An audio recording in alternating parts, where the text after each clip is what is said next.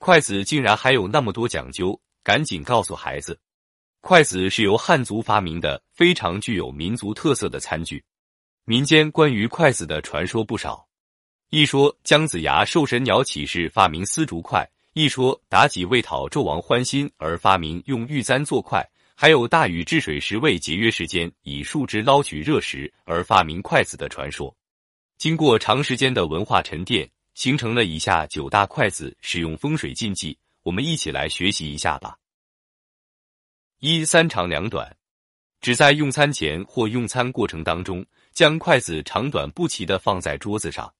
过去中国人死后装进棺材还没有盖上棺盖的时候。五块木板合在一起做成的棺材正好是三长两短，所以寓意不吉利，要尽量避免这种情况。二仙人指路，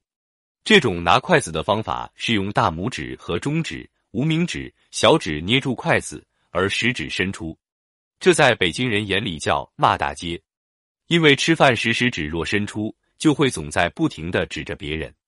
这样可能会对人际关系造成损害。三击斩敲鼓，这种行为被看作乞丐要饭，其做法是在用餐时拿筷子敲打盘碗，因为过去只有要饭的才用筷子击打要饭盆，用发出的声响配上嘴里的哀告，引起行人的注意，并给予施舍，寓意穷困潦倒，最好避免。四迷住刨坟，这是指手里拿着筷子在菜盘里不住地扒拉，以求寻找猎物，就像盗墓刨坟一般。这种做法有失礼仪，会令人生厌，寓意不吉利。五个颠倒乾坤，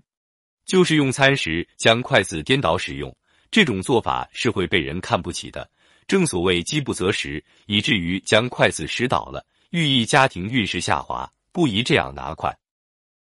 六定海神针，在用餐时拿一只筷子去插盘子里的菜品，这一举动如同当众对人伸出中指。这是对同桌用餐人的一种羞辱，因此是一种极不礼貌的举动。如果请比较重视这些的人吃饭，你就要注意了。七当众上香，是指出于好心帮别人盛饭时，为了方便省事，把一副筷子插在饭中递给对方，这会被人视为大不敬。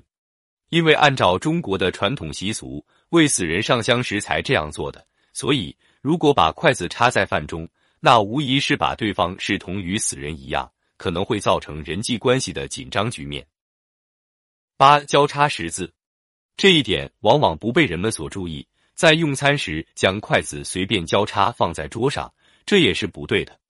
中国人认为在饭桌上打叉子是对同桌其他人的全部否定，也是对自己的不尊敬，因为过去吃官司化供时才打叉子的是一种不吉利的做法。